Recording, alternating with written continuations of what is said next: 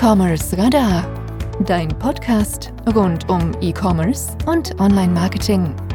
Bei uns geht es um Deep Dives, Interviews und Inspiration für dein E-Commerce-Business. Auf geht's!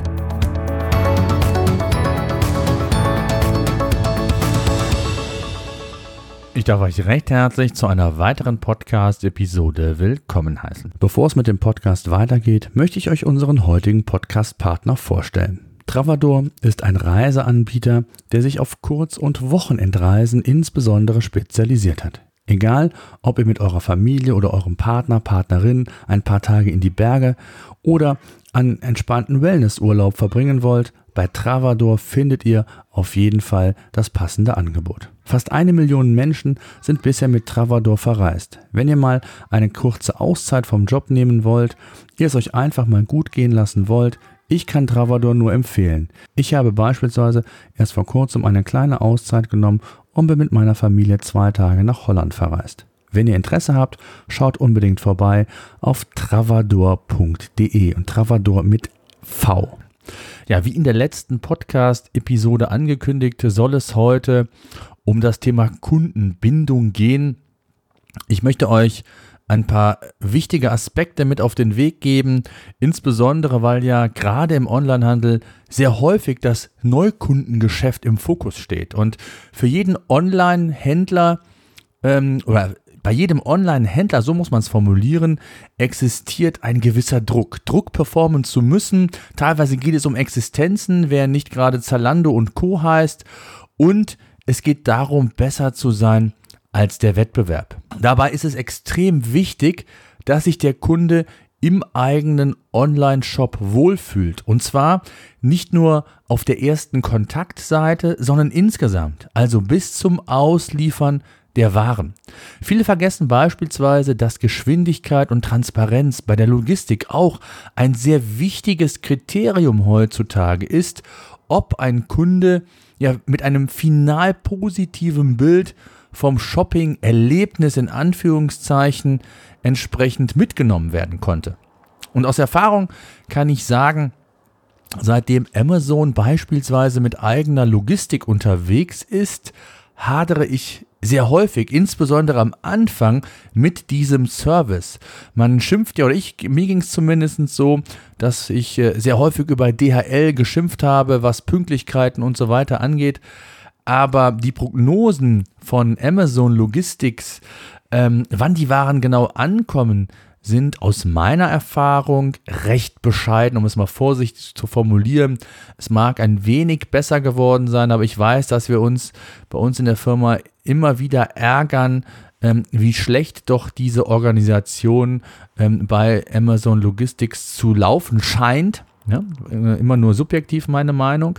Äh, könnt mir gerne auch mal Feedback geben, wie ihr das seht. Äh, vielleicht lohnt sich da sogar mal eine äh, Episode zu, zu machen. Podcast at digitales-unternehmertum.de ist die E-Mail-Adresse, wo ihr mir gerne auch Feedback mal von eurer Seite mitteilen könnt. Ist ein anderes Thema, ähm, aber durch solche schlechteren Erfahrungen innerhalb dieser ja, Journey, ähm, beziehungsweise auch dieses Kaufprozesses, ähm, ist es auf jeden Fall so, dass die Einfluss darauf nehmen, ob man als Kunde zukünftig das Unternehmen ja wieder gerne weiterempfiehlt, selbst gerne weiter nutzt. Also ähm, bei Amazon ist natürlich ein Abwägen. Da gibt es viele andere positive Dinge. Dann nimmt man das gegebenenfalls in Kauf. Aber bei einem nicht ganz so bekannten Online-Shop kann das ein durchaus relevantes Kriterium darstellen. Heute soll es aber um das Thema Kundenbindung gehen ähm, und weshalb es sinnvoll ist, den Fokus auch auf Bestandskunden zu richten. Und äh, viele ähm, größere Online-Shops haben das bewusst oder machen das auch bewusst nicht, dass sie erstmal sich ums Neukundengeschäft kümmern, um Wachstum, essentielles Wachstum, wenngleich man sagen muss, dass man auch mit Bestandskunden wachsen kann. Also, mal ein paar Fakten und ja, mir ist bewusst, dass diese Werte immer mal wieder variieren können und je nach Branche unterschiedlich sind. Darum geht es mir auch gar nicht, sondern ich möchte vielmehr aufzeigen, ähm, wo so die Tendenz, die Richtung hingeht. Denn Stammkunden kaufen logischerweise erst einmal mehr als Neukunden. Keine bahnbrechende Erkenntnis, ich weiß, aber die Zahl, die jetzt folgt, die basiert auf einer Studie, beziehungsweise sind mehrere Studien, die ich einfach kumuliert habe, um mal so ein paar Aspekte für euch zu sammeln. Um das ähm, Umsatzvolumen, und das ist ein Ergebnis beispielsweise, eines einzigen Stammkundens zu erzielen, müssen sieben Erstkäufer gewonnen werden. Das muss man sich auf der Zunge zergehen lassen. Also nicht nur ähm, den erhöhten Aufwand, sondern insgesamt sieben Erstkäufer zu generieren ist, das wissen wir alle, extrem schwer. Also warum nicht auf Stammkunden zurückgreifen, diese besonders gut bedienen und diese besonders hegen und pflegen. Und eine weitere Kennziffer ähm, ist, was die Investition in Kundenbindung angeht. Ähm, und auch hier ist natürlich der, die Strategie immer entscheidend. Also je nach Produkt, was ihr anbietet, ist man bereits schon ähm, deckungspositiv mit dem Erstkauf? Ist man das erst mit dem zweiten, dritten oder gar vierten? Und wenn man es schafft, die Kundenbindungsrate nur um 5% zu steigern, erhöht das in der Regel der Ertrag um 25 bis 95 Prozent. Hängt natürlich immer so ein bisschen darauf ab, äh, hängt natürlich immer so ein bisschen davon ab, muss man natürlich auch sehen. Und letztendlich, Neukunden sind einfach wesentlich teurer als Stammkunden. Und das sogar im Durchschnitt fünfmal teurer. Also da gibt es ein paar Aspekte, die einfach dafür sprechen, sich um Kundenbindung zu kümmern. Und viele kleinere, mittlere Shops tun dies nicht im, ja, angemessenen Umfang, möchte ich mal sagen. Und eine gut umgesetzte Webseite, eine tolle Benutzerführung und der direkte Klick zu den gewünschten Informationen ist extrem wichtig. Damit fängt Kundenbindung schon an und passt dann zu dem ersten Eindruck auch das Produkt und erfüllt dieses, die Erwartungen, ist ein weiterer wichtiger Schritt schon mal geschafft. Und wenn wir dann noch weiter gehen, also ähm, vom ersten Eindruck über die Nutzerführung, den Checkout-Prozess, Bezahlvorgang bis hin zur Lieferung und womöglich auch zum After-Sales-Prozess, wenn diese Kette quasi ähm, für mich als Kunde oder dem Kunden entsprechend ähm, positiv in Erinnerung bleibt, dann ist das schon mal die halbe Miete, dass man vielleicht einen neuen Stammkunden gewinnen konnte. Und da sind natürlich ein paar Aspekte, die da auch eine Rolle spielen. Gerade am Anfang ist es natürlich wichtig ähm, für nicht ganz so bekannte Shops zu punkten. Es geht um die Erstbestellung. Also wenn da etwas schief geht ähm, in diesem gesamten Prozess, dann wird es extrem schwer, das mit einer zweiten Bestellung zu korrigieren. Und im schlimmsten Fall kommt es erst gar nicht zu einer solchen Bestellung. Also es geht auch darum, Vertrauen aufzubauen in, in die Prozesse. Aber dazu gehören dann auch vertrauensbildende Maßnahmen, also beispielsweise Gütesiegel und Zertifizierungen. Dann das Thema ähm, Zahlungsmethoden, ähm, all das, was da einzahlt, gehört mit dazu, aber nicht nur eben ähm, ja, das Siegel, ja, das berühmt bekannte, sondern es geht darum, Vertrauen aufzubauen, beziehungsweise um Sympathie zu ernten. Und da muss eben dieser gesamte Prozess extrem hilfreich sein. Auch im Checkout-Prozess beispielsweise, wenn es um das Bezahlen geht, können vertrauensbildende Maßnahmen greifen. Also die Breite der, der Zahlungsoptionen, ob PayPal mit Käuferschutz, andere sichere Zahlungslösungen, äh, auch weitere Dinge wie Bewertungen, Kundennähe oder auch schneller Kundensupport sind alles Themen, die in das Thema Vertrauen, Sympathie einzahlen. Auch aktive Social-Media-Kanäle können hilfreich sein. Eben wenn ihr dem Kunden ein Gefühl geben wollt, dass der Shop aktiv ist oder dass Bewegung, Leben auch in den Social Media Kanälen ist, was ja ein Zeichen für mich ist, dass der Shop scheinbar zu funktionieren scheint. Also es geht erstmal darum, Vertrauen zu schaffen, aufzubauen, Sympathie zu ernten und da sind ganz viele kleine Stellschrauben, mit denen ich letztendlich Punkte sammeln kann, mit denen ich mich differenzieren kann, mit denen ich wirklich auch letztendlich ähm, eine recht hohe Wahrscheinlichkeit schaffen kann, dass ein Kunde, wenn er wirklich vollkommen zufrieden ist, und äh, da sind natürlich ganz viele Aspekte, die ich eben auch schon genannt habe, spielen da eine Rolle. Aber dann habe ich zumindest gute Chancen, hier entsprechend auf einen Stammkunden in Zukunft setzen zu können. Ein weiterer Punkt ist, dass man Verbundenheit schafft und dies auch belohnt. Also, wenn man es schafft, dass ein Kunde sich zum Shop verbunden fühlt, dann hat man meist einen treuen und langjährigen Kunden schon gewonnen. Bis es aber dazu kommt, ist viel Arbeit, ein gewisser Prozess und natürlich dann letztendlich auch Überzeugung zu leisten. Denn ein treuer Kunde kann für seine in Anführungszeichen treue Verbundenheit auf unterschiedliche Art und Weise dann belohnt werden. Das muss jeder Shopbetreiber individuell sehen, was hier sinnvoll sein kann. Ob er individuellere Angebote bekommt, besondere Rabatte, Events für Stammkunden, äh, Loyalty-Programme oder Partnerprogramme, vielleicht sogar auch andere Preise, Staffelpreise, dynamisches Pricing ist hier ein Thema, versandkostenfreie Lieferung oder eine bevorzugte Lieferung, Lieferservice, was Transparenz angeht ein Punktesystem, je nach Einkauf, Umsatz, Geburtstagsüberraschungen, Feiertagsüberraschungen, was weiß ich. Da gibt es extrem viel wie man da entsprechend ähm, ja, Verbundenheit aufbauen kann, beziehungsweise es dazu kommt, dass ein Kunde sich mit dem Unternehmen, mit dem Online-Shop verbunden fühlt. Und ähm, es gibt einfach noch wesentlich mehr, als ich gedacht ha genannt habe, aber es ist einfach mal wichtig, dass ihr hier einfach nochmal so einen Blick dafür bekommt.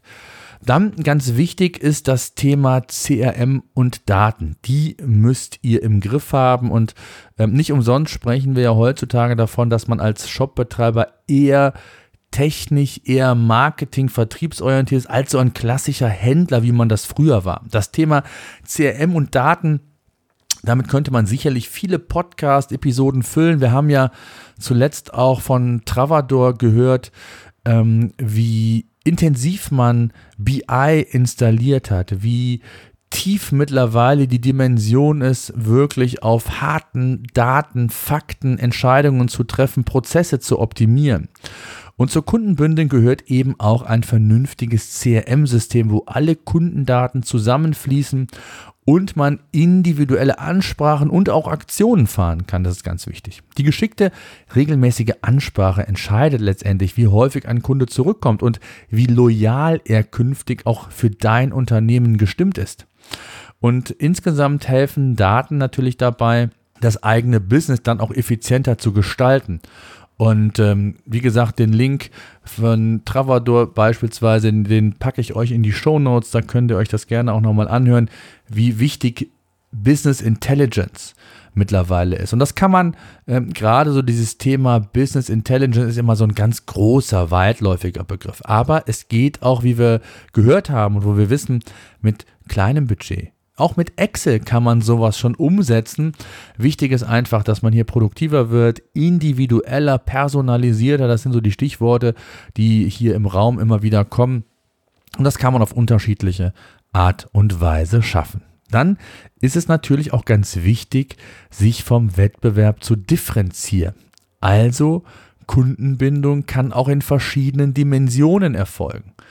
Und ähm, da solltest du dich natürlich auf der einen Seite an deinen Wettbewerbern orientieren, sondern natürlich auch darüber hinaus schauen, was kann ich vielleicht besser machen, was kann ich aus anderen Branchen projizieren, damit eben mehr positive Signale während eines Kaufprozesses beim Kunden hängen bleiben zu deinem Unternehmen. Und ganz wichtiger Tipp, es geht schon sehr viel über den Preis. Aber Kundenbindung sollte nicht über den Preis erzielt werden, sondern hier zählt wirklich das Große und Ganze. Und wenn es stimmt, äh, dass diese verschiedenen kleineren Aspekte passen, dann ist der Kunde auch mal gerne bereit, ein paar Euro mehr zu zahlen. Es muss nur in einer gleichbleibend hohen Qualität stattfinden. Das ist ganz wichtig. Nicht einmal so, einmal so, sondern es muss ein gleichbleibend hohes Niveau hier entsprechend zutage gelegt werden. Geschwindigkeit zählt nicht nur im SEO oder beim Aufbau einer Webseite.